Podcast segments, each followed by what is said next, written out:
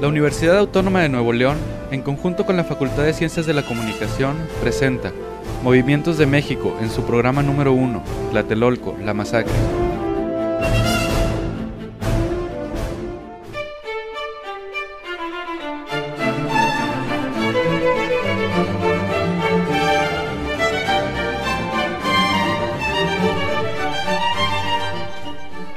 El gran problema que se expresó en 1968 fue el de la libertad. No fue una coincidencia azarosa, más bien una resultante histórica. No fue el movimiento campesino el que logró plantear el problema de la libertad. Fue la clase media, la gente de mayor escolaridad, la gente universitaria.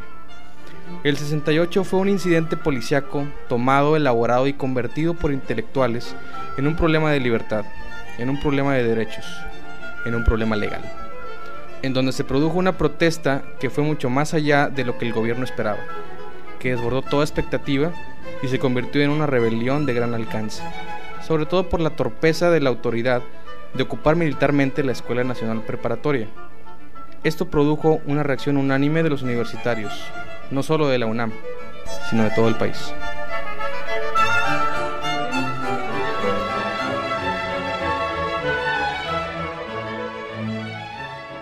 Hemos sido tolerantes hasta excesos criticados, pero todo tiene un límite y no podemos permitir ya que se siga quebrantando irremisiblemente el orden jurídico como a los ojos de todo mundo ha venido sucediendo.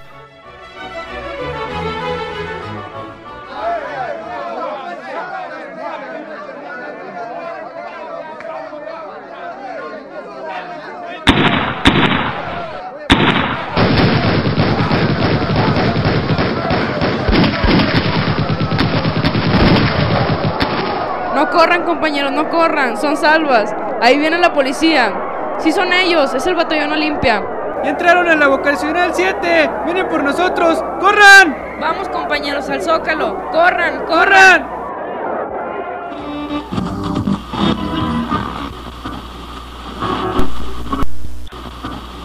Se le recomienda a todos los padres de familia no dejar salir a sus hijos, porque las recientes manifestaciones han puesto en alerta a las autoridades. Mamá, ya me voy. Hijo, por favor no vayas. Mamá, tengo que ir. Es por nuestra libertad, por la que luchamos todos. Después de la manifestación silenciosa y de lo ocurrido en la ciudad universitaria, tenemos por qué luchar. Volveré, te lo prometo. Ay, Virgen de Guadalupe, cuídamelo, Santa Madre. Compañeros, nos hemos reunido para manifestar nuestro descontento con el gobierno. Demandamos nuestra libertad, la de todo el país. Así pues, les comunico que al movimiento se nos han unido obreros, amas de casa, empleados y varios estados de la República. No permitiremos más injusticia social. Queremos la superación de México, la unidad nacional, verdadera democracia, compañeros, y nos quedaremos aquí hasta que nuestras peticiones sean escuchadas. Corran amigos, corran. Ya ni modo compañeros, nos tenemos que separar. Corran por sus vidas. Ayúdame, compañero. Por favor, ayúdame. Ven conmigo, camina, haz un intento. No haga ruido. Camina, yo sé por dónde llegaremos rápido. ¿A dónde? No hables tanto, solo camina. Espera, dejé a mi hermanito tirado allá. Tengo que regresar y recogerlo. Si regresas te matarán, como lo hicieron con tu hermano y con todos los demás. No llores, no tiene caso ya. Si nos encuentran, tiran a quemarropa. ¿Pero por qué hicieron eso con nosotros? Eso fue un acto vil. Eran demasiados muertos. Yo caminaba entre ellos para poder escapar. Estaban llenos de sangre. Nos mataron frente a mí y mi hermanito. Estaban entre nosotros y no los supimos distinguir. Estaban vestidos de civiles. Eso fue una trampa. Nosotros nunca pensamos en atacar. Nos confundieron. Él lo sabía todo. Él lo mandó hacer. Él nos mandó matar. Todo esto pasará cuando lleguemos a casa. Además, no hay por qué luchar más. Esto fue una masacre. Esto ya se sabía, estaba planeado. Esto tiene otros fines políticos. El movimiento no quería muerte, quería democracia y libertad. Pero nos callaron, callaron con armas.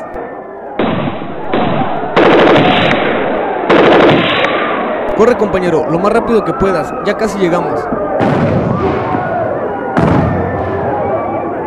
Sube compañero, pero no hagas ruido, se oyen muy cerca. ¿Aquí es tu casa? Sí, Gracias a Dios que llegamos, porque muchos estudiantes no podrán ver más a sus familias. sí, se lo prometí a mi madre.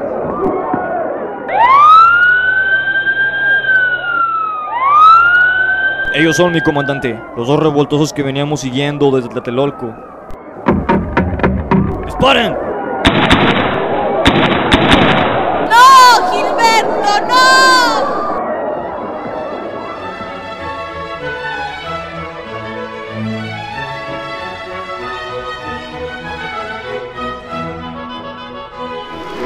Estoy muy, muy contento de haber podido servir a mi país en tantos cargos como lo he hecho. Pero de lo que estoy más orgulloso es del año de 1968, porque me permitió servir y salvar al país.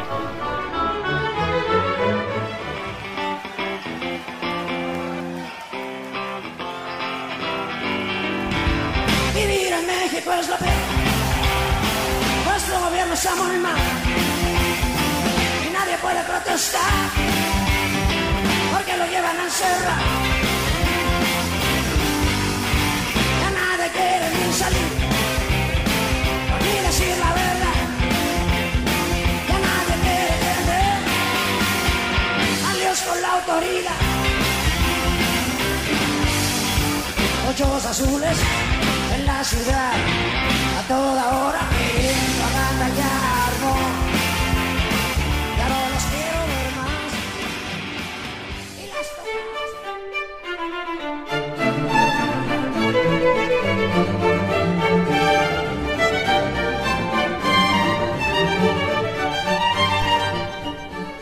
Una amenaza comunista, un fantasma inventado por el gobierno de Díaz Ordaz para justificar la matanza.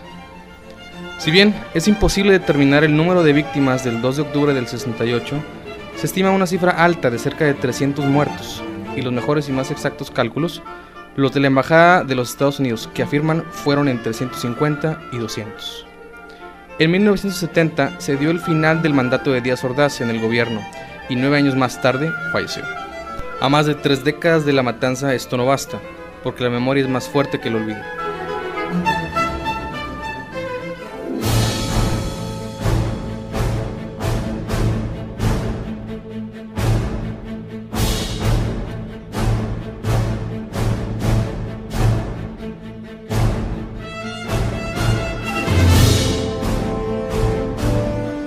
Esto fue Tlatelolco, la masacre, de la serie Movimientos de México, presentado por la Universidad Autónoma de Nuevo León en conjunto con la Facultad de Ciencias de la Comunicación.